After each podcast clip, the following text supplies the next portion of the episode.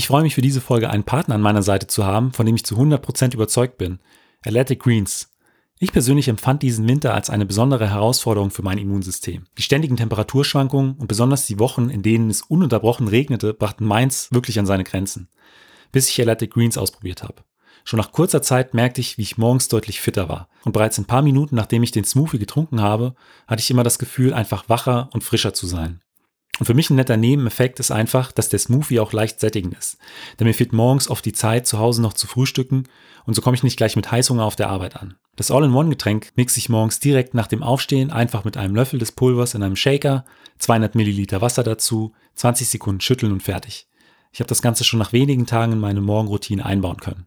Und um fit für den Alltag und natürlich auch fit für den Sport zu bleiben, spielen bekanntlich neben ausreichend Bewegung die Nährstoffe, die man zu sich nimmt, eine wichtige Rolle. Das Pulver besteht aus 75 natürlichen Inhaltsstoffen, enthält Enzyme, Vitamine, Mineralstoffe, milchfreie Probiotika und ist für alle Diäten geeignet. Ich finde, es ist eine sehr einfache Möglichkeit, sein Immunsystem zu unterstützen und die Regeneration nach harten Trainingseinheiten zu fördern. Und im Moment gibt es eine Aktion exklusiv für Hörerinnen und Hörer meines Podcasts. Auf athleticgreens.com slash meinathlet erhaltet ihr kostenlos einen Jahresvorrat an Vitamin D3 und fünf Travel Packs zu eurem Athletic Greens Abo dazu. Ich wiederhole nochmal athleticgreens.com slash meinathlet. Mein Name ist Benjamin Brömme und herzlich willkommen zum Meinathlet Leichtathletik Podcast. Die Stimme meines heutigen Gastes sollte jedem, der einmal bei deutschen Meisterschaften im Stadion oder in der Halle dabei war, bekannt sein.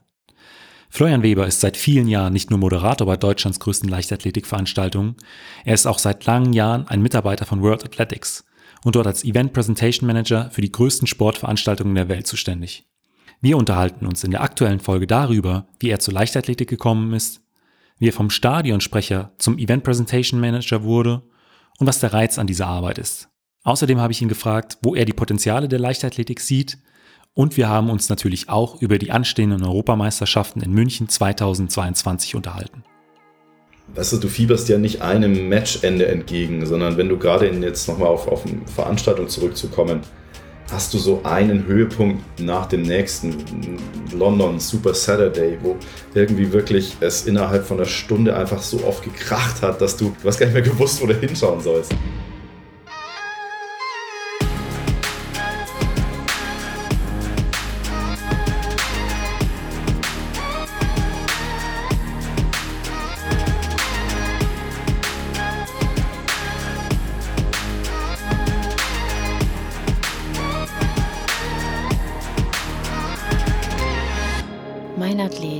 Leichtathletik-Podcast aus Frankfurt am Main. Herzlich willkommen, Florian. Ja, vielen Dank. Florian, ich glaube, äh, dich muss man keinem Leichtathletik-Fan vorstellen. Also deine Stimme, es sollte jedem bekannt sein, der in den letzten zehn Jahren mal bei großen deutschen Meisterschaften im Stadion war. Deswegen freut es mich riesig, dass das heute hier geklappt hat, dass wir ein Interview zusammenführen können. Und bei mir im Prinzip immer die erste Frage ist die, wie bist du eigentlich zur Leichtathletik gekommen? Ähm, das war damals über meinen Bruder. Der war tatsächlich bei uns im Verein äh, als erster. Ähm, ich hatte, ich glaube, Schwimmen war so mein, meine erste Sportart als kleiner Steppke. Ähm, also im, im Münchner Umland. Im Norden von München äh, bin ich aufgewachsen und dann kam Handball mit dazu. Und so richtig, ja, ich war im Schwimmen auch nicht schlecht, aber so richtig wohl habe ich mich eigentlich nie gefühlt. Und ich bin dann relativ spät, ich glaube, eigentlich erst so mit 11, 12, äh, eben über meinen Bruder, über den Tobi, zur Leichtathletik gekommen, weil der davor schon im Verein war. Ähm, und dann hat mir das Umfeld von Anfang an sehr, sehr gut gefallen. Es lief auch sehr gut. Ich war immer für meine, Ver also für die, für die Altersverhältnisse relativ groß, äh, auch schon relativ äh, kräftig äh, und dann hat es relativ schnell auch Spaß gemacht. Dann kamen so die ersten Erfolge auf, ja, so auf Kreisebene, also ne, klein, aber äh, genug, um, um mich äh, dran zu halten. Ja. Und äh, du warst ja dann äh, jahrelang Zehnkämpfer. Das ist, ist glaube ich, auch so erstmal im Prinzip der Weg. Jugend, äh, Kinderleichtathletik, da ist man ja sehr, sehr breit aufgestellt. Ähm, du bist dann ja lange beim Zehnkampf geblieben. Was hat für dich äh, das Besondere am Zehnkampf ausgemacht? Also wo lag da für dich der Reiz? Ja, wir haben, wir haben so ein bisschen hin und her jongliert. Also ich habe tatsächlich, äh, genau, also so diese klassischen Blockwettkämpfe natürlich gemacht, also wie man so rangeführt wird. Ähm, mich dann eher sogar auf die Hürden mal spezialisiert. Also war auch so die, ich sag mal, die größten Erfolge waren auf eigentlich über die, die Hürden. Ähm, also größte Erfolge. Ne? Wir sprechen hier immer so von regionaler Ebene. Äh, Nichts Großes, ähm, aber es war, war cool damals. War eine geile Zeit auf jeden Fall. Äh, und Zehnkampf, genau, hat dann auch schon immer mal wieder so ein bisschen mitgespielt, weil mein Trainer, äh, der Martin, eigentlich immer ja, sich breit aufstellen wollte, auch gar nicht so richtig spezialisieren wollte und ähm, ich sage mal so, wenn ich jetzt ein besserer Werfer gewesen wäre, äh, die Kraftverhältnisse waren eigentlich immer gut, aber irgendwie die Technik nicht sehr gut. Also so ein Speer flog dann leider nie so richtig weit und meine tunerischen Fähigkeiten waren jetzt auch eher so begrenzt. Und dementsprechend hat mir der Zehnkampf wahnsinnig viel Spaß gemacht. Ähm, aber, äh, aber jetzt nicht, äh, war, war nicht essentiell, äh, was, was meine Karriere, sage ich jetzt mal, als Leichtathlet anbelangt. Aber es war tatsächlich die, die, die Wettkämpfe, die halt am, am ersten hängen bleiben. Und man, Zehnkampf ist halt einfach, ne, du, du hast, egal auf welcher Ebene, immer diese Gemeinschaft. Das ist ein krasser Kontrast damals schon gewesen zu, wenn du äh, bei einer Einzelmeisterschaft, bei einer bayerischen, bei den Hürden äh, am Start stehst oder wenn du irgendwie so oberbayerische Mehrkampfmeisterschaften machst. Äh, das ist äh, einfach so die, dieses familiäre Zusammen, diese zwei Tage durch, äh, durch, zu durchleben und zu durchleiden, das verbindet wahnsinnig. Ähm, und ich habe jetzt teilweise noch mit den Jungs von damals Kontakt, auch mit den Hürdenjungs, muss man sagen. Ähm, und das, ja, also wahnsinnig prägende Zeit und äh, ich erinnere mich sehr, sehr gerne. Ich glaube insbesondere an, es gibt so zwei Gefühle.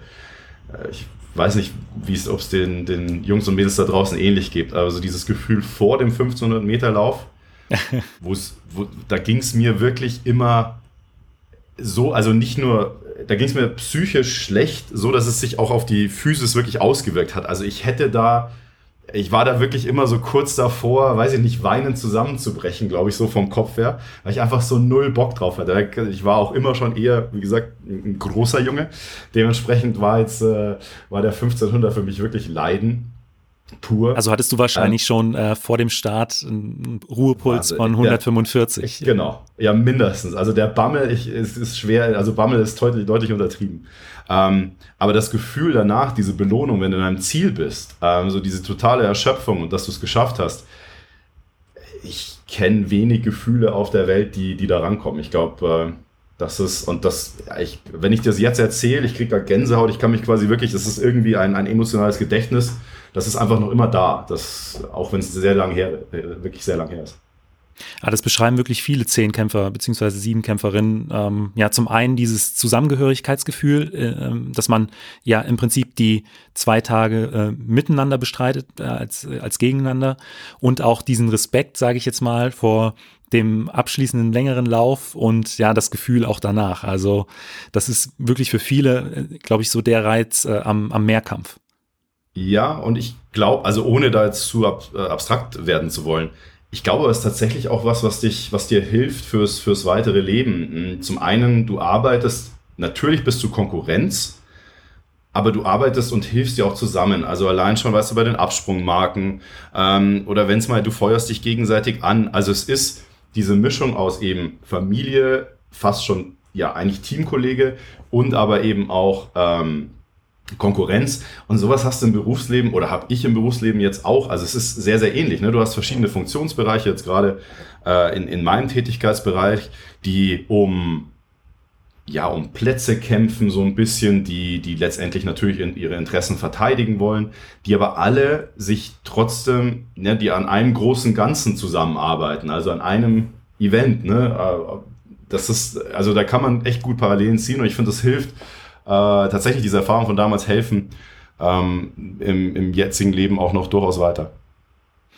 Ähm, aber wann kam bei dir der Punkt, dass du gesagt hast, okay, ich äh, beende jetzt meine, meine Leichtathletik-Laufbahn und ähm, konzentriere mich auf andere Dinge? Das ist, äh, ich, ich könnte es jetzt nicht genau auf, auf den Tag oder auf, auf die Jahreszeit pinnen. Aber ich war, wie gesagt, ja jetzt nie ein, ein, ein großer, herausragender Athlet, äh, sondern es hat mir immer Spaß gemacht. Äh, irgendwann war es dann aber so, dass ich äh, relativ viel verletzt war.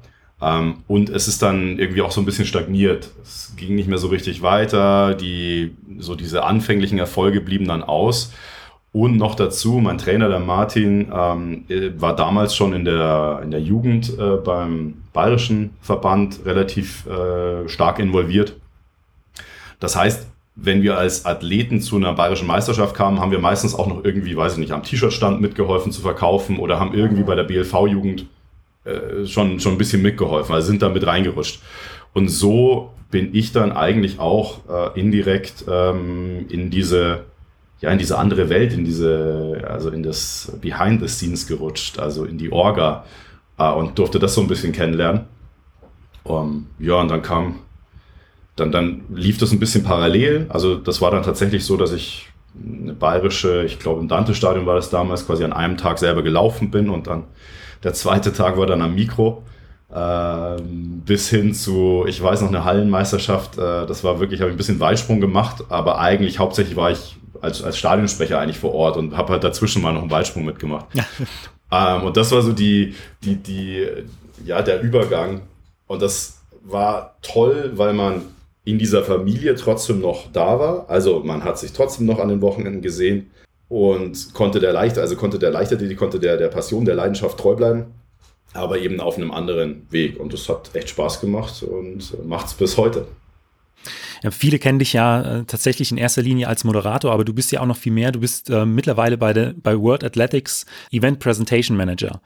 ähm, wie äh, ist der Weg von, ähm, ich moderiere äh, bei den bayerischen Hallenmeisterschaften zwischen den, meinen Weitsprung-Versuchen äh, ähm, bis hin, ja, ich, ich leite die größten sportlichen Events der Welt oder bin da in der Regie?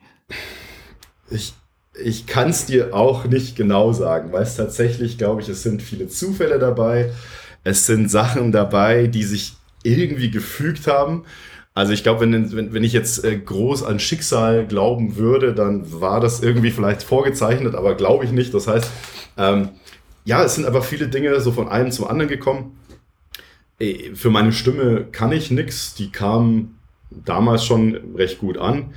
Äh, die, die Liebe zur Leichtathletik hilft mit Sicherheit, äh, einfach auch da verbunden bleiben zu wollen, äh, weil das ja auch das alles ehrenamtlich größtenteils war und teilweise noch immer ist. Und dann kam irgendwann der Punkt, dass es mal eine Anfrage für deutsche Meisterschaften gab. Ich weiß noch, die deutschen, ich glaube, deutsche Jugendhallenmeisterschaften in Leverkusen war die erste, erste auf nationaler Ebene, ähm, wo ich dann mal ran durfte. Und dann sind wir so über, ich glaube, auch da war es wieder entscheidend, dass letztendlich die bayerische, die, die Jugendorganisation des Bayerischen Leichtathletikverbandes auch viel mit dem DLV zusammengearbeitet hat und darüber dann auch so, dann, wir waren immer in Berlin bei den deutschen Mehrkampfmeisterschaften im Mommsen-Stadion, kann ich mich noch gut erinnern. Und so ist man da irgendwie dann reingeschlittert und das kam immer gut an. Dann war mein Bruder, der Tobi, auch sehr schnell mit dabei in Sachen Musik. Gleichzeitig gab es auch diese Entwicklung auf, auf der großen Ebene. Ähm, wir hatten dann die EM 2002 in München. Äh, auch da, es klingt irgendwie, wenn man so zurückschaut, echt crazy, aber das war so die ersten Europameisterschaften, wo man das Event Presentation auch wirklich nennen konnte. Ähm, also wo ein Team wirklich dabei war, das sich ganz dezidiert weißt du, wo auch wirklich Musik eingespielt wurde, die sind, also nicht so Radio im Hintergrund, überhaupt mal Musik eingespielt wurde, aber eben auch mit Sinn und Zweck als Effekt. Ah, und das haben wir dann so ein bisschen übernommen, auch eben für diese kleinen Meisterschaften. Und dann hat sich das so entwickelt. Dann war der große, ein weiterer großer Meilenstein sicher die Arbeit beim, beim Organisationskomitee für, für Berlin 2009 für die WM. Das war, das war ein ganz neuer Einblick, ähm, wo ich tatsächlich ja als, als Event Presentation Coordinator, hieß es damals dann, ähm, in Berlin mitgestalten durfte an diesem, an, an diesem Event. Ähm, und wir haben damals, was irgendwie auch wieder schockierend ist, weil 2009 ist nicht so lange her, ne? Ja. Aber wir haben für den Weltverband damals tatsächlich so ein, so eine neue, die Messlatte höher gelegt. Also was davor so war, da gab es das schon auch irgendwie, aber so einen koordinierten Ansatz zwischen TV-Produktion, Wettkampf und, und eben der Event Presentation, das gab es da noch nicht. Ähm, und mit dem System, was damals in Berlin äh, eben dem Ganzen zugrunde gelegt wurde, äh, arbeitet der Verband natürlich in weiterentwickelter Form äh, eigentlich noch immer ähm, und, und noch immer recht erfolgreich. Was sind denn heute insgesamt so deine Aufgaben äh, in, dein, in deinem Job? Ja, gar nicht so. Du hast ja angesprochen, gar nicht so sehr die Moderation. Ich, ich würde jetzt auch mal bezweifeln, dass es tatsächlich so ist, dass ich, also ich, ich, ich glaube, ich lebe nicht in der Illusion, dass mich jeder kennt. Und so muss das auch nicht sein. Wir sind ja tatsächlich äh, eigentlich im Hintergrund tätig und die Moderation ist wichtig, aber äh, letztendlich bereiten wir ja nur die Bühne für, für unsere Athleten. Also ähm, das ist, glaube ich, gar nicht so essentiell. Äh, deswegen ist auch so, ich glaube, ein Bekanntheitsgrad äh, ist da sehr unwichtig. Äh, ich glaube, wichtig ist die Arbeit, die, die geleistet wird und wie sie geleistet wird. Deswegen Moderation macht mir wahnsinnig viel Spaß. Ist ein Teil, ist einfach auch ein schöner Teil, um, um nah an unseren Athleten dran zu bleiben, einfach um äh, da die, die, die Geschichten mitzubekommen, die ja auch oft, finde ich, viel wichtiger sind als so diese einzige, weißt du, diese, äh, diese pure Leistung oder diese, diese die ja. Daten, die bei, bei uns, glaube ich, auch fälschlicherweise sehr oft im Vordergrund stehen, bis in den Vordergrund gestellt werden. Ich finde es eigentlich viel faszinierender ähm, zu gucken, was, was, was treiben unsere Jungs und Mädels da so auf Instagram, was passiert so in ihrem Leben, ähm, was beschäftigt sie, also was ist der Mensch hinter den Leistungen? Und genau. das, glaube ich, ist eine große Aufgabe noch bei uns, die, die nach vorne äh, die viel mehr eigentlich in den Mittelpunkt gestellt werden muss. Und das ist so ein bisschen der Versuch, äh, eigentlich von, von meinem Hauptjob jetzt die letzten ähm, drei, vier Jahre. Also 2017 bin ich nach Monaco gegangen zum, zum Weltverband, habe davor schon beratend, ähm, war ich schon tätig und bin dann eben 2017 fix runtergegangen für die Stelle, die du eben beschrieben hast. Hm, und da geht es wirklich essentiell drum, also es, wenn du es wirklich in einen Satz zusammenfassen willst, wie wie kreieren wir Bühnen, die den Athleten gerecht werden, also wirklich optimale Arbeitsbedingungen für die Athleten bieten, aber gleichzeitig sie auch so inszenieren, dass wir ein möglichst großes Publikum erreichen. Auch gleichzeitig natürlich versuchen, auch neues Publikum zu erreichen. Ähm, mit, den, mit vielen unserer Events hast du die Chance, eben so ein bisschen über den Tellerrand rauszukommen. Das ist bei Olympischen Spielen natürlich sehr, sehr stark so. Das ist bei Weltmeisterschaften auch so, dass du eben Leute erreichst, die vielleicht eigentlich tagtäglich mit der Leichtathletik wenig am Hut haben, aber wenn es dann eben auf große Ereignisse kommt, dieses klassische Event-Publikum, was eben dann dazukommt, weil es halt irgendwie so im Mix gut passt. Ne? Es ist so irgendwie, du kaufst dir vielleicht ein Ticket dafür oder du schaust es im TV, weil es halt ähm, als Teil deines, deines Sportprogramms halt läuft äh, an so einem Samstag oder Sonntag ähm, bei den öffentlich-rechtlichen oder eben auch bei, bei, bei anderen und ich glaube, das ist letztendlich, wo wir, ja, an dem arbeiten wir kontinuierlich, versuchen das kontinuierlich besser zu machen. Ähm, inzwischen natürlich auch sehr, sehr viel zusammen mit den Athleten. Ich glaube, das ist entscheidend, da, da mehr die mit ins Boot zu holen, die es wirklich betrifft. Ähm, das, das wurde nicht immer so gemacht. Äh, und das hat ja tatsächlich erst so aus, aus Verbandssicht, glaube ich, so diese die starken Stimmen gebraucht, die, ich weiß noch, Robert damals war ja eine der, der, der, der, der Stimmen, der hat kein Blatt vom Mund ja. genommen, ne? der hat gesagt, klar rausgesagt, ähm, was er will, ähm, klar seine Meinung kundgetan. Ähm, ich weiß, damals war ja auch schon mal diese Athletenvereinigung, äh, glaube ich, im Gespräch bei ihm. Und das, was Christian Taylor jetzt letztendlich ja auf, auf den Weg gebracht hat und, und sehr erfolgreich auf den Weg gebracht hat, die, der, diesen, dieser Stimme, dieser Athletenstimme mehr Gewicht zu verleihen. Ähm, das betrifft natürlich auch meinen Bereich. Kannst du da was Konkretes sagen, mit welchen Athleten du oder ihr da ganz besonders zusammenarbeitet? Also wenn man es aus Verbandssicht sieht, äh, wir haben ja inzwischen auch zwei ähm, Council-Member, die die Athleten sind mit äh, Renault und, und, und Valerie Adams. Ähm, wir haben äh, ein, eine Athletenkommission, die, die auch ein, also da wird jeder Zeitplan zum Beispiel, wird da mal vorbeigespielt und Feedback eingeholt, aber auch andere Ideen natürlich. Ähm, und dann gibt es so klassische Gespräche, es gibt so ein paar Working Groups, wir hatten letztens mal ein Gespräch mit der Katharina Stefanidi. Äh, also es gibt sehr, sehr aktive Stimmen inzwischen, die, auf die wir natürlich auch hören. Ähm, ähm, soweit es immer möglich ist. Jeder, jetzt weißt du natürlich auch, wir sind ein, ein, ein Mehrspartensport, also mit vielen unterschiedlichen Interessen. Hm, nicht alles ist immer vereinbar mit Abläufen. Äh, ich weiß, wir haben damals in Doha gut eine auf den Deckel bekommen, vielleicht auch zu Recht, weil wir natürlich die, den, den Laufwettbewerben, gerade den am Abend, die wir ganz bewusst als Standalone-Event, also da war nichts mehr, da gab es dann nur noch eben die 100 Meter Finals oder ich weiß noch, die 400 Meter Hürden. Also wir haben ganz bewusst geguckt, okay, was ist aktuell bei uns das, was am meisten zieht? Und das natürlich dann, dann groß inszeniert. Ähm, wir hatten da die Möglichkeit, wir hatten die Werkzeuge dafür. Und du kannst dir vorstellen, im, im Korsett einer, einer Weltmeisterschaft geht das nicht für jede einzelne Disziplin. So schön das wäre, Aber wenn wir das gemacht hätten, jedes Mal Licht aus, äh, Vorstellung, dann würden wir wahrscheinlich heute noch Weltmeisterschaften machen in Doha und wären noch nicht ganz fertig. Das ist so ein bisschen die Krux, dass wir eine, ein limitiertes, äh, eine, ja, einen limitierten Rahmen haben, mit dem wir umgehen müssen und in dem man leider auch Prioritäten setzen muss. Wir können nicht jede Sportart, äh, jede Disziplin, die wir bei uns haben, komplett gleich behandeln, gleich, gleiche Zeit geben, gleiche, ähm, gleiche Aufmerksamkeit schenken, wobei wir natürlich genau an solchen Konzepten auch arbeiten müssen, dass es eben kein, dass die Diskrepanz nicht, nicht so groß ist, dass wir wirklich uns nochmal überlegen, hey, wie können wir, das sind ja speziell die, ähm, die technischen Disziplinen, die, die wir eigentlich, wo wir uns mehr kümmern müssen, die, die, die eine große Stärke eigentlich der Leichtathletik sind. Wir sind deutlich mehr als diese 100 Meter. Ne? Und ich glaube, das, das rauszuarbeiten, die äh, da einen, guten Rhythmus zu finden, aber auch offen ranzugehen. Ich, ich weiß, wir sind oft sehr ängstlich, Sachen anzulangen, die, die, die mehr oder weniger funktionieren. Ich würde sagen, wir, wir arbeiten nicht unbedingt in einem funktionierenden System. Wir arbeiten vielleicht bei Weltmeisterschaften mit einem halb funktionierenden System. Hm. Ich glaube aber, dass wir da deutlich mehr Zeit und Arbeit reinstecken müssen und auch offener werden müssen. Heißt nicht, dass wir das Rad komplett neu erfinden müssen.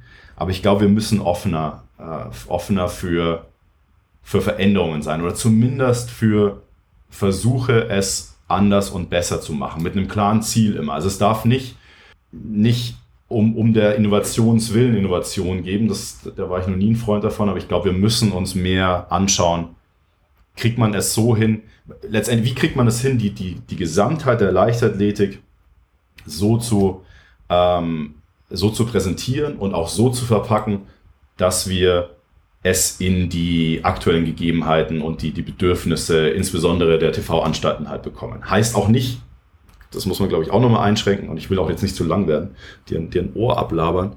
Alles ähm, aber ich glaube, es heißt für mich auch nicht, dass wir hörig werden sollten. Aber es ist natürlich die Realität unserer, unser größter Zugang zum, zum Markt, zu Zuschauern, zu Fans und letztendlich zu diesem Ökosystem, was ja dann auch wieder den Athleten zugute kommt, weil mehr Sichtbarkeit im Endeffekt dann hoffentlich auch eine größere Chance, einzelne Sponsoren an Land zu ziehen. Das können wir letztendlich nicht über Social Media allein befüttern. Da brauchen wir einfach aktuell zumindest noch äh, lineares oder Streaming-TV. Äh, und die, äh, ja, und da sind wir ne, ein bisschen abhängig von, von, den, von dem, was halt funktioniert. Aber ich glaube aber auch, sagen, dass wir. Ne?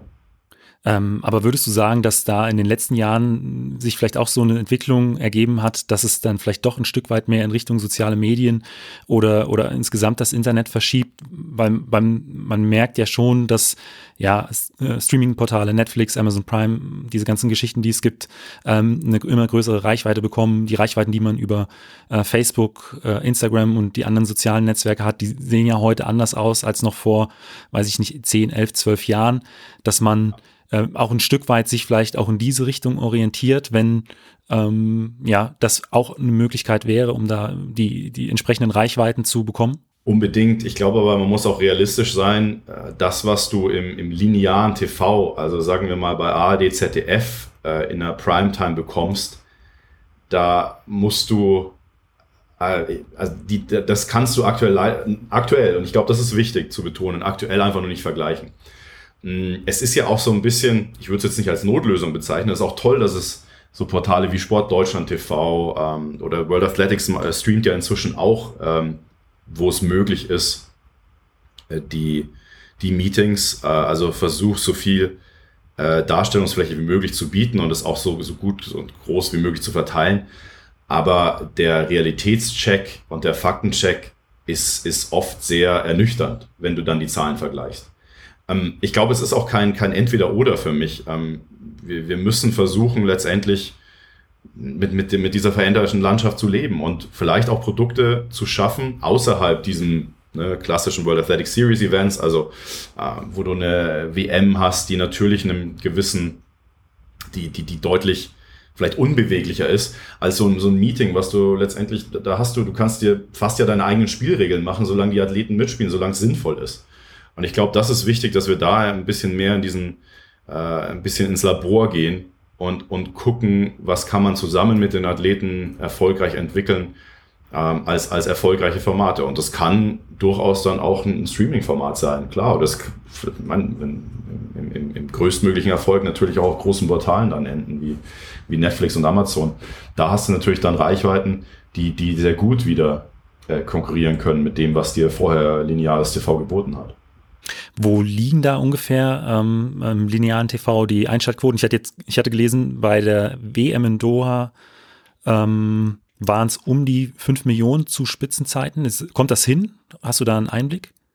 Ähm, das sollte ungefähr hinkommen. Es kommt ein bisschen immer drauf an, äh, was wir natürlich, je nachdem in welcher Zeitzone wir sind, ne, so eine WM oder Olympische Spiele sind nicht immer unbedingt in den freundlichsten, in zuschauerfreundlichsten Zeitzonen. Also wenn wir jetzt dann in Tokio sind, dann ist es für den europäischen Markt nicht super optimal. Doha war eigentlich sehr, sehr gut. Ähm, die EM 2018 meines Wissens nach war deutlich über den 5 Millionen, insbesondere weil du da ja und vielleicht kommen wir da ja auch dann noch drauf, weil das ist ja tatsächlich eigentlich mein Hauptjob ak aktuell. Vielleicht können wir ja zu München 2022 auch noch ein bisschen sprechen. Sehr also gern. so diese, diese Idee, Einzel-Europameisterschaften ähm, äh, zu, zu nutzen, zu vereinen und eben so im ganz im Sinne, äh, die, die, die Summe aller Teile ist, ist, ist deutlich größer als die Einzelreichweiten, die du eben hattest als Leichtathletik-EM, als Triathlon-EM. Und das hat man in, in Glasgow in Berlin damals deutlich gesehen. Ich glaube, mit, mit Steigerungen im Schnitt um 30 Prozent. Ähm, das äh, ist schon enorm. Ja. Ähm, die Leichtathletik natürlich als Zugpferd da auch mit drin. Da haben andere nochmal deutlich mehr profitiert, aber insgesamt haben alle profitiert. Und ich glaube, das ist, das ist das Starke. Ähm, und genau diese Reichweiten, glaube ich, sind, sind essentiell und sind halt, ich glaube, das darf man auch nicht vergessen, halt schon noch immer bei, bei Sponsoren, wenn du auf den Markt gehst und, und suchst, halt schon noch das Ausschlaggebende.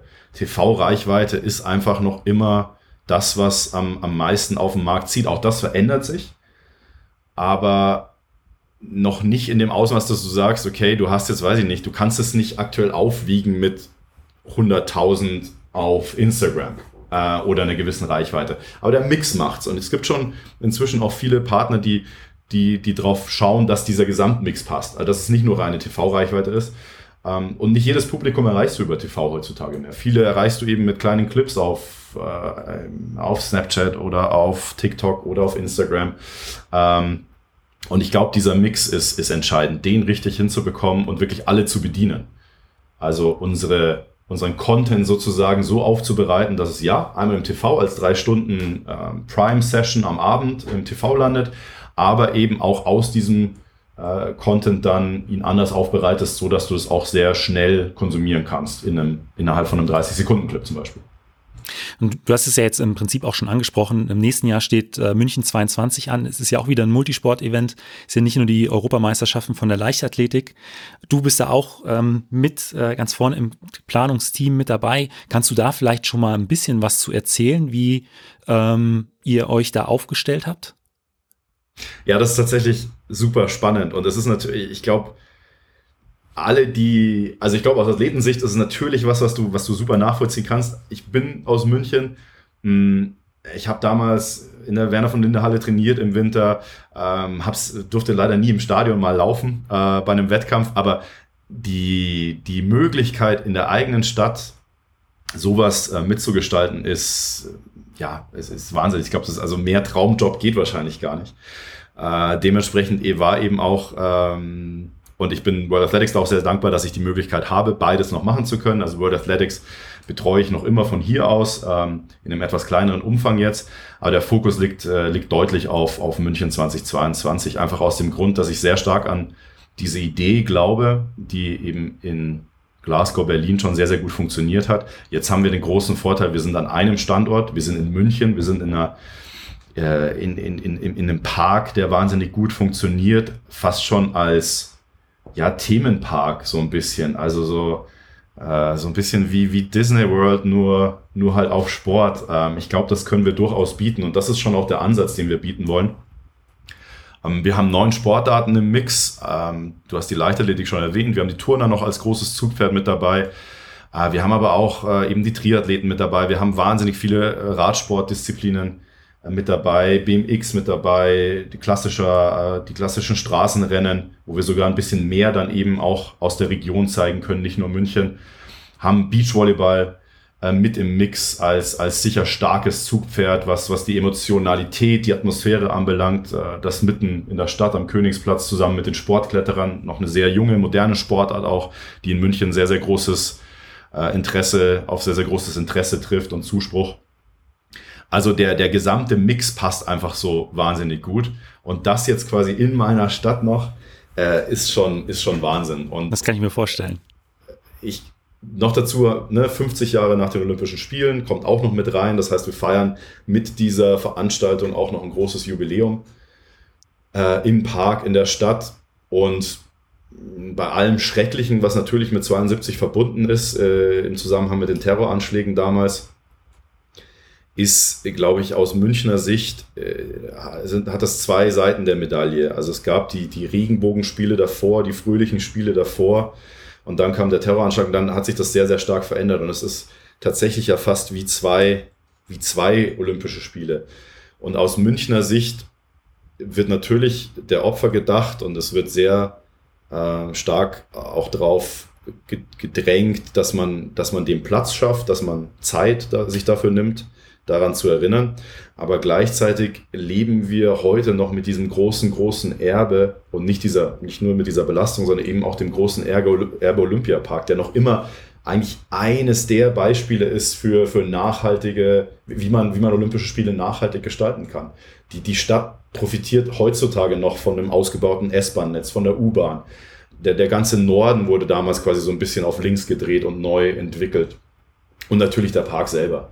Also München war vor den Spielen eine ganz andere, wenn man überhaupt Stadt sagen kann, als es nach den Spielen war. Und dieses Erbe zu nehmen, nicht, nicht nostalgisch äh, darin zu, zu, zu bleiben, sondern tatsächlich die, das zu nehmen, was damals in der Essenz so erfolgreich war.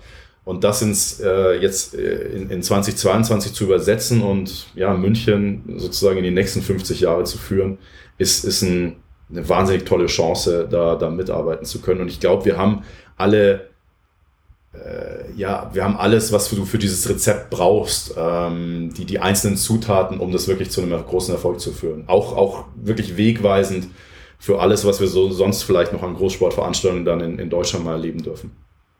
Gibt es vielleicht schon so das eine oder andere Highlight, äh, über das du sprechen darfst, oder ist noch alles äh, unter strengster Geheimhaltung?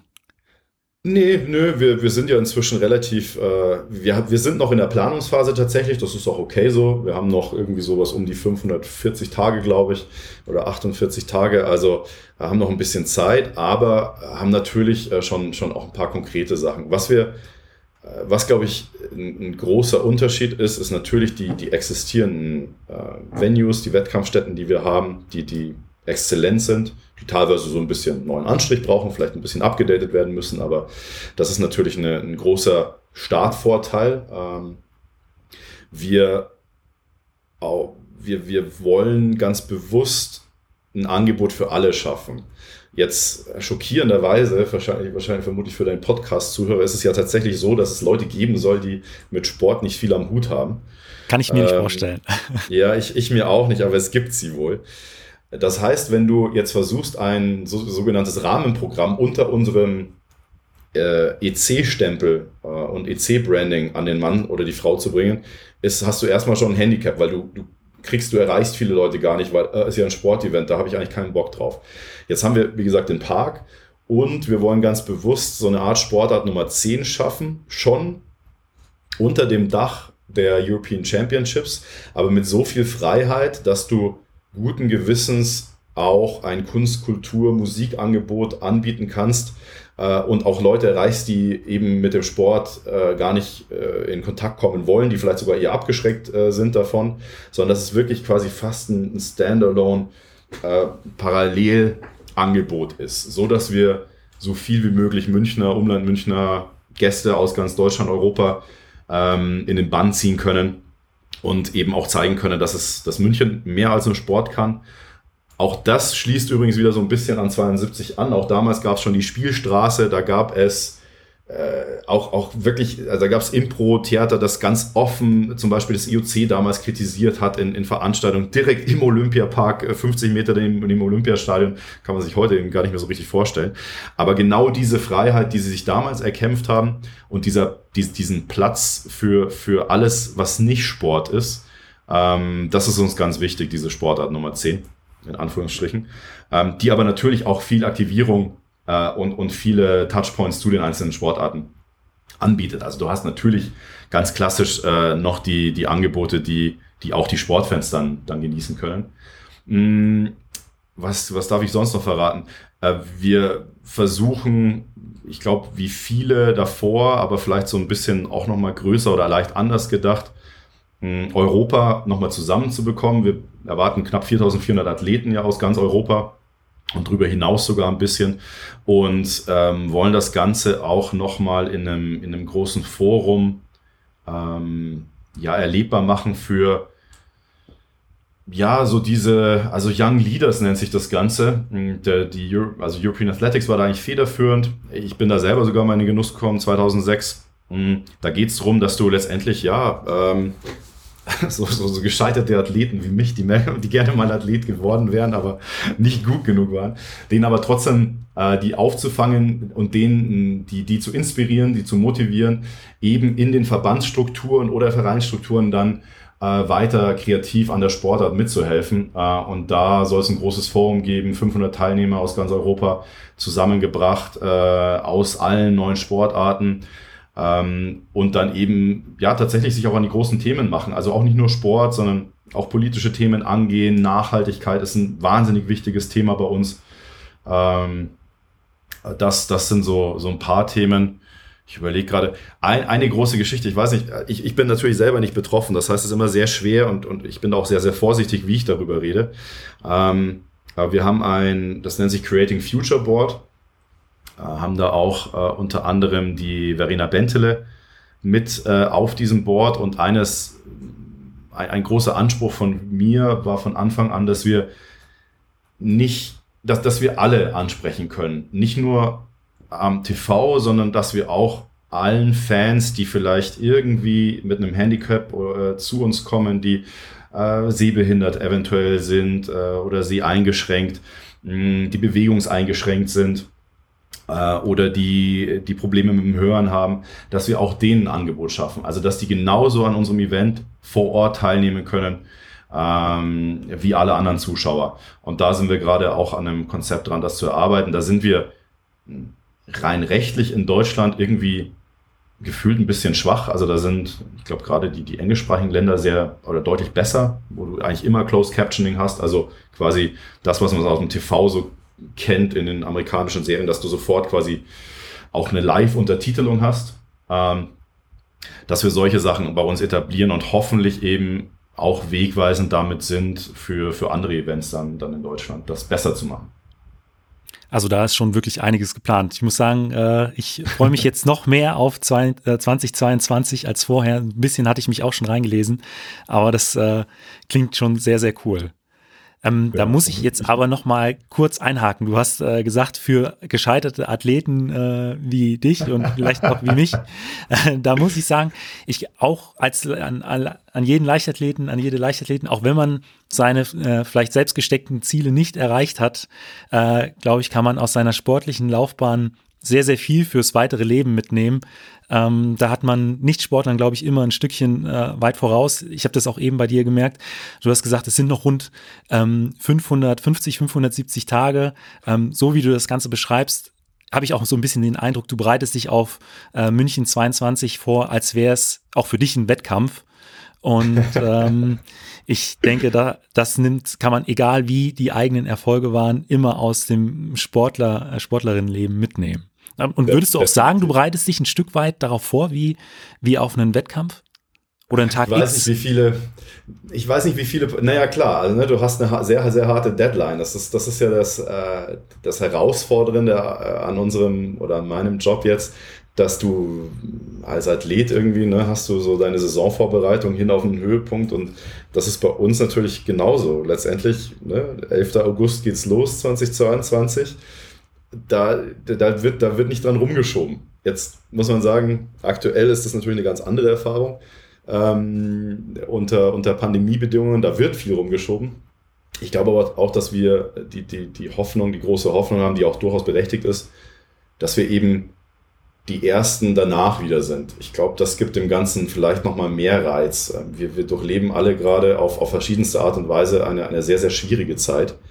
Ähm, und dementsprechend, glaube ich, ist es für viele Athleten auch so aus den Gesprächen heraus, was ich so mitbekommen habe, wahnsinnig wichtig, dass zum Beispiel die Olympischen Spiele nicht abgesagt sind, auch nicht groß drumherum diskutiert wird, ob die jetzt stattfinden oder nicht, sondern dass du dieses Ziel vor Augen hast und so geht es uns natürlich auch. Ähm, du, du, irgendwie brauchst du so das, das Licht am Ende des Tunnels. Ja.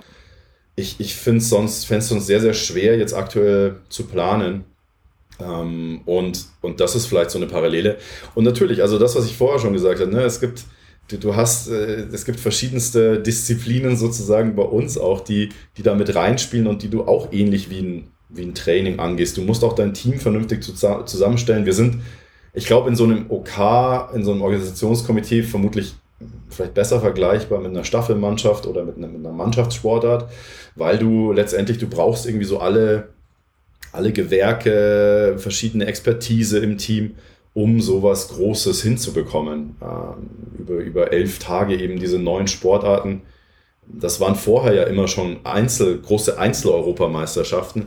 Mm, und das jetzt neunmal oder sogar nochmal, wenn du dir die Venues anschaust, nochmal deutlich mehr, weil wir ja gerade im Radsport nochmal verschiedene Venues haben. Die Leichtathletik hat allein schon mit Marathon Racewalk und mit den G-Wettbewerben auch nochmal ein separates Venue in der, in der Innenstadt. Da sind wir am Odeonsplatz. Das ist vielleicht auch noch für die Leichtathleten ein großes Highlight. Das ist wirklich eine, ja, ich glaube, eine der schönsten, wir vergessen jetzt mal die Champs-Élysées, aber eine der schönsten ähm, äh, Zielgeraden, Start-Zielgeraden in einer Stadt, die, die wir anbieten können mit der, mit der Ludwigstraße vom Siegestor runter auf Odeon, äh, auf, auf dem Odeonsplatz zu, auf die Feldherrnhalle zu, mit der, mit der leuchtenden Theatinerkirche daneben, dahinter, wenn du Glück hast, an einem schönen Tag noch das Alpenpanorama. Äh, du merkst schon, ich komme so ein bisschen ins Schwärmen, weil ich es mir tatsächlich äh, so vorstellen kann und wir wieder, glaube ich, äh, keinen, ne, das ist kein Etikettenschwindel, das ist halt München. Also wir haben da einfach sehr viel anzubieten. Das Ganze auch natürlich für den Marathonkurs. Ich glaube, auch der ist sehr, sehr, sehr gelungen, sehr attraktiv, äh, sowohl für die Athleten als auch für die Zuschauer, als auch für TV. Ähm, weil du irgendwie auch in, ja, eben über diese Runde irgendwie alles so mitbekommst, was, was uns ausmacht hier. Ähm, ja, also viele Parallelen, um auf deine Frage zurückzukommen, aber ich würde würd jetzt nicht wagen, mich mit den Athleten jetzt gerade, glaube ich, unter diesen schwierigen Bedingungen Vergleich, zu vergleichen. Ähm, wir, wenn du es jetzt mal so siehst, ne, wir, sind im Homeoffice, man kann auch sehr gut aus einem Homeoffice raus so, eine, so ein Event organisieren. Das ist nicht ideal, aber ich glaube, da haben es viele Athleten aktuell deutlich schwieriger. Ähm, ohne richtigen Zugang zu Trainingsstätten, ohne oder mit beschränktem Zugang, äh, teilweise sehr, sehr schwer, ähm, ihre Ziele im Auge zu behalten und zu verfolgen und ordentlich zu trainieren, so wie es halt davor war. Von dem her glaube ich, es ist vielleicht nicht ein, ein leicht unfairer Vergleich. Also ich glaube, die haben es deutlich schwerer. Ähm, aber ich hoffe, dass gleichzeitig natürlich trotzdem dieses, diese Heim-EM für viele, die genau diese Motivation mit sich bringt. Berlin hat gezeigt, ich weiß nicht, wie es dir ging. Wir hatten natürlich so eine, eine, Prognose vorab im Kopf und so, ein, so ein Wunschdenken, dass viele Sachen aufgehen. Gefühlt sind dann in Berlin nochmal viel mehr Sachen irgendwie aufgegangen und Knoten geplatzt und plötzlich kamen Medaillen da und da und irgendwie hast du so, so weiß nicht, was fast wie ein Rausch. Ich glaube, also ich hatte die Hoffnung und den Wunsch, mh, hm, aber dann dran zu glauben, ist, glaube ich, noch was anderes. Und ich glaube, viele, gab sehr viel kritische Stimmen davor, ne, über den Zustand der deutschen Leichtathletik, ob da alle Asse wirklich so ziehen. Ja, und dann hast du diesen Heim-EM-Effekt, der ja irgendwie unbezahlbar ist. Ne? Ähnlich auch bei den Weltmeisterschaften zu neun hat man es schon gesehen. Team EM Braunschweig. Damals kann ich mich noch gut erinnern. Und ich hoffe natürlich, dass wir im Olympiastadion in München dann auch viele, viele deutsche Erfolge feiern können. Bei äh, mir war es tatsächlich so nach der äh, Heim-EM äh, 2018 in Berlin, dass äh, das auch so ein Stück weit dazu geführt hat, äh, äh, zu überlegen, okay, ähm, was möchte ich machen? Also da, das war so vielleicht jetzt nicht die Geburtsstunde von dem von dem Podcast, aber ich glaube so äh, ein Funke, der dazu geführt hat, diesen äh, diesen Podcast zu starten, äh, der ist begründet in der in der Heim EM äh, von Berlin. Also das, das so hat, aber äh, genug Reiz für ein Comeback war es nicht. nee, dafür war ich schon zu alt. Aus Leistungssportler-Sicht zumindest.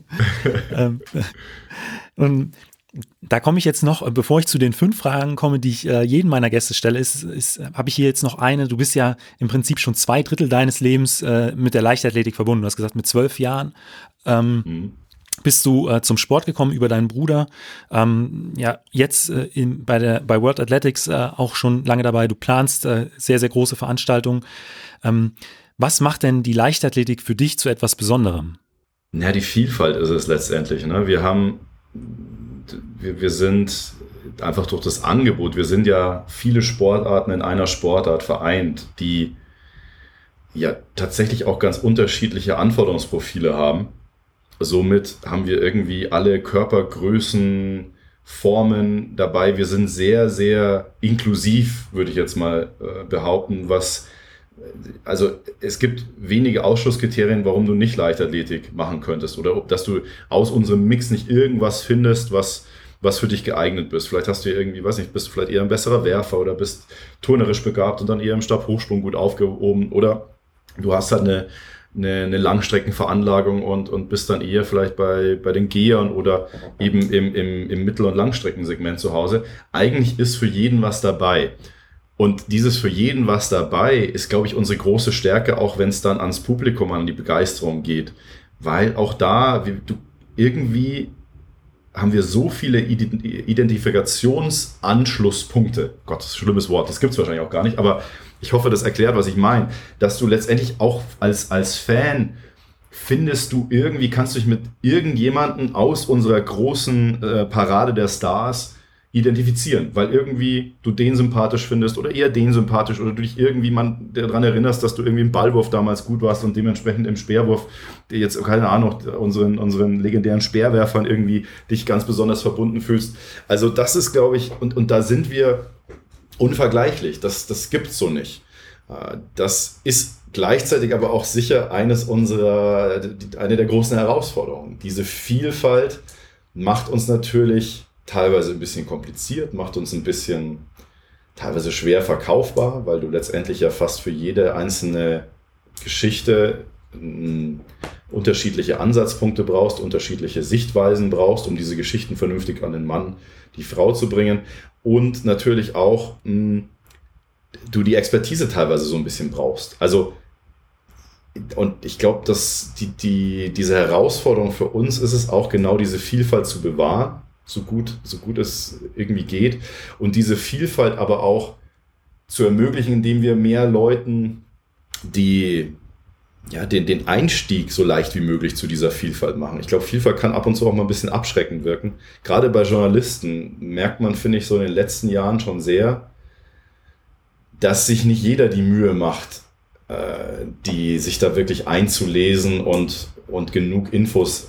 Klar, es ist anstrengend. Ne? Das ist jetzt nicht so einfach mal getan. Äh, mit der Leichtathletik 100 Meter, das ist easy, aber also mit Verlaub easy. Da kannst du dich zumindest vermeintlich einfacher darauf vorbereiten. Aber wenn du die Tiefe der Leichtathletik erfassen willst und das auch an, nach außen bringen willst, ist das nicht so einfach. Also ich glaube, diese Vielfalt ist, ist so ein bisschen Fluch und Segen äh, gleichzeitig und da müssen wir mehr machen. Es ist halt, Fußball kann jeder, könnte man jetzt sagen. Ne? Fußballkommentar ist irgendwie äh, gefühlt ein bisschen einfacher. Ähm, da, weil du einfach auch an die Stories halt sehr, sehr leicht rankommst. Das ist bei uns manchmal ein bisschen schwieriger. Aber das macht es für mich auf jeden Fall aus, dass du die, auch diese Verbindung, weißt du, du fieberst ja nicht einem Matchende entgegen, sondern wenn du gerade jetzt nochmal auf, auf eine Veranstaltung zurückzukommen, hast du so einen Höhepunkt nach dem nächsten. London Super Saturday, wo irgendwie wirklich es innerhalb von einer Stunde einfach so oft gekracht hat, dass du, ja. du hast gar nicht mehr gewusst, wo du hinschauen sollst. Ähnlich hatten wir das in Berlin ja auch.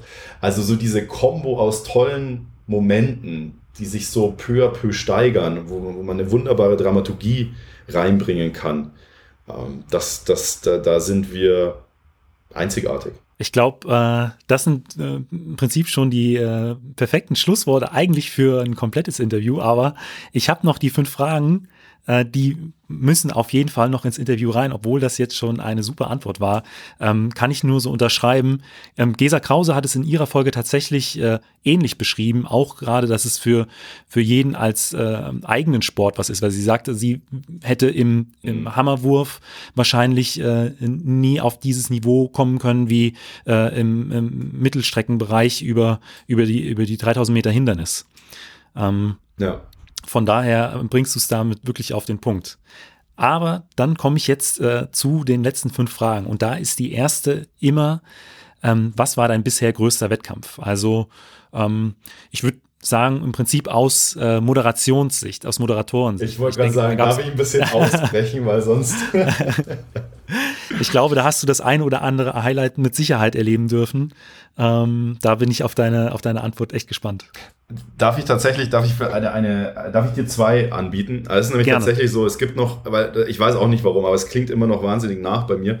Ähm, Oberbayerische Mehrkampfmeisterschaften in Garmisch-Partenkirchen. Es ist ein wunderschönes Stadion mit Alpenpanorama im Hintergrund und direkt daneben fließt ein, ja, ein Bergbach.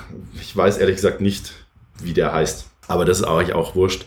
Ähm, ich kann mich noch der, der Wettkampf selber, ich weiß, es war nicht mein besser Zehnkampf, aber es war der Zehnkampf, der mir am meisten in Erinnerung geblieben ist, ähm, weil es irgendwie genau, also es alles so zusammenkam, wie, wie es zusammenkommen soll bei einem Zehnkampf und wir letztendlich dann am Schluss mit einem äh, mit einem Weißbier in diesem Eisbach oder in diesem kalten Bach saßen.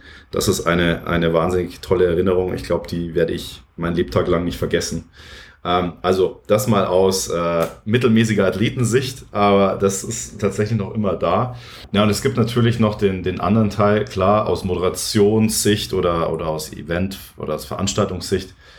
Ich, ich liebe das Münchner Olympiastadion, äh, ganz klar.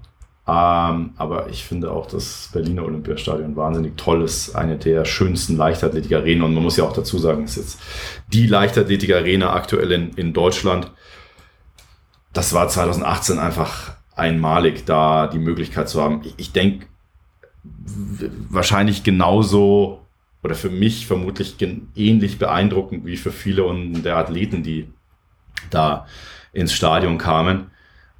Ja, und da unten vor, vor 60.000 zu moderieren, ein paar Fragen zu stellen, äh, das ist, fühlt sich, das ist auch kein, ne, das ist nicht wirklich ein Job, das ist, macht halt einfach Spaß, das ist äh, wahnsinnig toll und dann halt auch diese Erfolge hautnah miterleben zu können, mit den Athleten zu, zu lachen, zu weinen. Ich kann mich noch die, dieses, dieser Moment, als äh, Kevin Mayer äh, im Weitsprung rausgeflogen ist ähm, und ich ein etwas holpriges äh, Interview auf Französisch machen konnte.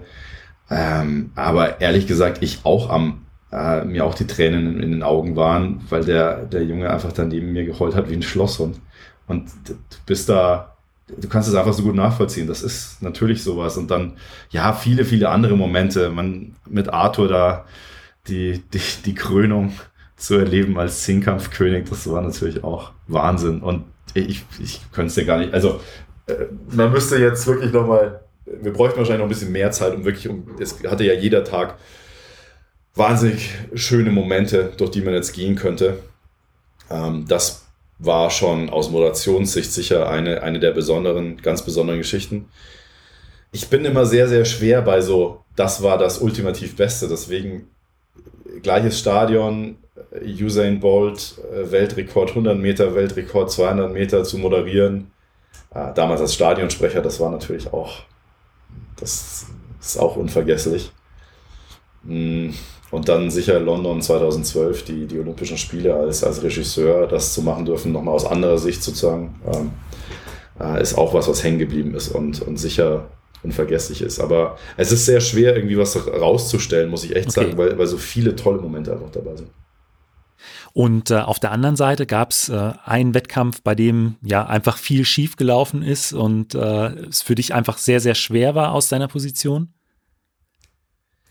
Es kommt man, es ist immer, es gibt immer Herausforderungen, egal, also gerade wenn wir ähm, in Länder gehen, wo die Strukturen teilweise anders sind, anders sind, wo die Infrastruktur vielleicht leicht anders ist, auch das Verständnis für Eventorganisation anders ist.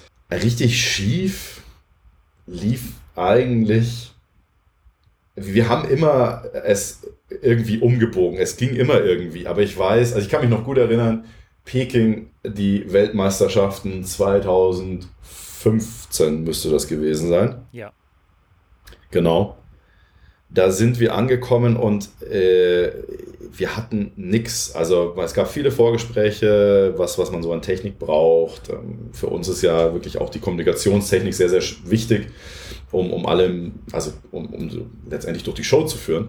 Ich glaube, wir hatten ein Mikro. Ähm, ein Mikro und da war ein Lautsprecher dran. Das war unsere Ausstattung, als wir ankamen. Ähm, und wir haben dann mit viel Hilfe, auch, auch damals noch von ARD, ZDF, äh, äh, es hinbekommen, uns eine halbwegs, äh, eine halbwegs äh, gute Lösung äh, zu erarbeiten. Und dann ging das auch. Aber das kannst du dir vorstellen, Weltmeisterschaften, das war ein le leichter Schock. Äh, und Nairobi kann ich mich noch gut erinnern, 2017 die Weltmeisterschaften, die, die U18 WM, die letzte war das ja. Da war das, also ich weiß nicht, ob du die Bilder gesehen hast, es gab, äh, der, der Präsident hat, eine, hat das Ganze als äh, Public Event äh, deklariert. Dementsprechend war der, der, der, der Eingang, also die, die Tickets waren frei, durfte jeder kommen. Und plötzlich hatten wir innerhalb, also gefühlt waren es wirklich innerhalb von fünf Minuten war das Stadion voll mit 60.000 Leuten bei einer U18-WM. Ähm, und wir hatten da oben einen separaten Block mit unserer ganzen Technik, auch, auch sehr rudimentäre Technik, aber es hat wunderbar gepasst, lief alles gut. Und plötzlich waren in diesem Block deutlich zu viele Leute. Ähm, da wurde ich kurz mal ein bisschen nervös. Das war ein, das war aber auch insgesamt ein tolles Erlebnis. Also es gibt eigentlich so richtig negativ, kann ich mich nicht erinnern. Es ist manchmal schwer, der Weg, aber das Ergebnis hat eigentlich bisher immer belohnt. Ähm, würdest du äh, auch das, ähm, da komme ich nämlich zur nächsten Frage, äh, als einen der Punkte nennen, äh, dass äh, dass das Reizvolle an deinem Job ist und auch äh, ein Punkt ist, weshalb du ja 100 Prozent dafür gibst oder äh, sind das noch andere Punkte? Ich glaube, es ist wirklich so dieses, die, die, die, große Herausforderung, mehr aus dem zu machen. Wir sind, glaube ich, auf einem sehr guten Weg, aber es gibt noch so, so viele Ecken, Kanten, Baustellen. Ähm, und ich glaube einfach sehr, sehr stark an diese, an die, die, die, die, an diese Sportart und die Möglichkeit, mehr Leute damit zu erreichen, mehr zu begeistern. Ähm, und das wirklich voll, voll auszuschöpfen, das ist, glaube ich, jetzt wahrscheinlich nicht was, was man irgendwann mal erreichen kann, aber daran zu arbeiten, ist, ist, ist schön und überhaupt die Möglichkeit zu haben, daran so ja wirklich am Kern mitarbeiten zu dürfen, ist, ist, ist, ist schon sehr, sehr stark motivierend. Ähm, naja, und die, die Schattenseiten des, äh, oder, oder was, was nervt ab und zu, du kannst dir vorstellen, dass es nicht immer ganz einfach ist in einem Verband. Ähm, wir sind, glaube ich, inzwischen, auch da hat sich viel getan. Ähm, World Athletics ist inzwischen sehr, sehr gut aufgestellt. Ähm, es gibt tolle Ansätze. Wir haben es aber vorher schon angesprochen, es gibt halt auch sehr, sehr viele Leute, die mitsprechen wollen, die auch mitsprechen dürfen, sollten in, in gewissen Bereichen, aber du kennst auch das Sprichwort, viele Köche verderben den Brei und ich glaube, so ja. gibt es das bei uns halt auch manchmal. Das ist einfach, dass wir uns manchmal ein bisschen selbst im Wege stehen. Und ähm, dass wir teilweise halt auch sehr konservativ noch immer an Sachen rangehen. Äh, also die, die einfach die Wege, bis wir ein Ziel erreichen, teilweise sehr lang sind. Das, das ist manchmal, ich bin da ungeduldig. Ich bin, bin jetzt auch nicht der beste Diplomat und sicher nicht der beste Politiker, sonst wäre ich auch ja, falsch in dem Bereich. Hm, aber ich nehme oft auch kein Blatt vor den Mund, wenn ich was erreichen will und das ist manchmal nicht unbedingt die beste Vorgehensweise äh, in den, in dem, äh, so in diesem Umfeld, in dem, in dem ich agieren muss. Also manchmal ist Diplomatie hilft da mehr. Das habe ich lernen müssen auf dem ja, ja, die über die Jahre hinweg. Ich glaube, da bin ich besser geworden, aber so richtig, ich manchmal bin ich noch zu ungeduldig. Da, da will ich dann mehr, bin ein bisschen zu, vielleicht auch zu idealistisch, dass ich einfach Sachen auch nicht so, ja, nicht, nicht einfach so hinnehmen will. Und man muss da, glaube ich, man muss lernen, sich seine Kämpfe auszuwählen. Weißt du, so die kleinen, also seine Schlachtfelder sich auszuwählen, ja. nicht, nicht zu viele gleichzeitig zu haben. Ist auch ein guter äh, Ratschlag, wenn es um Kindererziehung geht. das kann ich mir vorstellen. Ja, gerade in Pandemiezeiten wahrscheinlich. ja. ähm, und dann komme ich jetzt schon zur äh, letzten Frage und die ist immer, was würdest du jungen Athletinnen Athleten oder aber auch deinem jüngeren Ich mit auf den Weg geben wollen? Naja, also ich glaube, ich bin definitiv der Falsche für irgendwelche konstruktiven Ratschläge für Athletinnen und Athleten. Da, da gibt es deutlich bessere und da hattest du in, dein, in deiner Podcast-Serie schon viel, viel bessere ähm, Personen, die das deutlich besser beantworten können. Es muss Spaß machen. Ich glaube, das hat mir, hat mir ganz oft geholfen. Nicht alles macht immer Spaß und man muss sich manchmal durchbeißen. Ich glaube, man muss das Große und Ganze sehen und das muss Spaß machen. Ähm, das wenn es nicht mehr Spaß macht, dann ist irgendwas falsch, dann muss man sich, glaube ich, was anderes suchen. Also diese, das hat für mich immer sehr gut funktioniert und so bin ich letztendlich irgendwie auch da gelandet, glaube ich, äh, wo ich, wo ich jetzt bin. Einfach so ein bisschen rauszusuchen, ja, wo, steh, wo stehst du dahinter? Was macht dir Spaß? Was und Spaß ist ja jetzt, Spaß ist ja nicht nur was Oberflächliches. Ich glaube, Spaß ist letztendlich was, wo man sehr lange auch davon profitieren kann. Also wirklich was, was sich auch positiv dann auf dein Umfeld auswirkt, positiv auf dein, dein Gemütszustand. Ähm, und das macht es bei mir noch immer. Ne? Spaß muss dabei sein. Das hat für mich immer sehr gut funktioniert und ich glaube, das ist sehr schön ähm, generisch anwendbar auf alle Anwendungsfälle. Ich glaube, das ist auch für viele Athleten sehr, sehr essentiell, aber ich glaube, das ist eigentlich für jeden fast wichtig. Ich fände es ich kann es mir immer gar nicht vorstellen. Ich glaube, es gibt viele Leute, bei denen es so ist, aber ich kann es mir einfach nicht vorstellen, dass dein der, der, bestimmende Teil deines Alltags, also in die Arbeit zu gehen, nicht der Teil ist, der, der dich auch ein bisschen mit erfüllt. Nicht jeden Tag, das ist ganz klar. Aber so im Gesamtheitlichen, äh, finde ich, gehört das bei mir ganz essentiell mit dazu. Florian, vielen Dank für dieses Interview. Vielen Dank, dass ich da sein durfte. Falls euch die Folge gefallen hat, hinterlasst mir doch einfach eine Bewertung bei Spotify, iTunes oder eurem Podcatcher und abonniert den Podcast. Vielen Dank und bis zum nächsten Mal.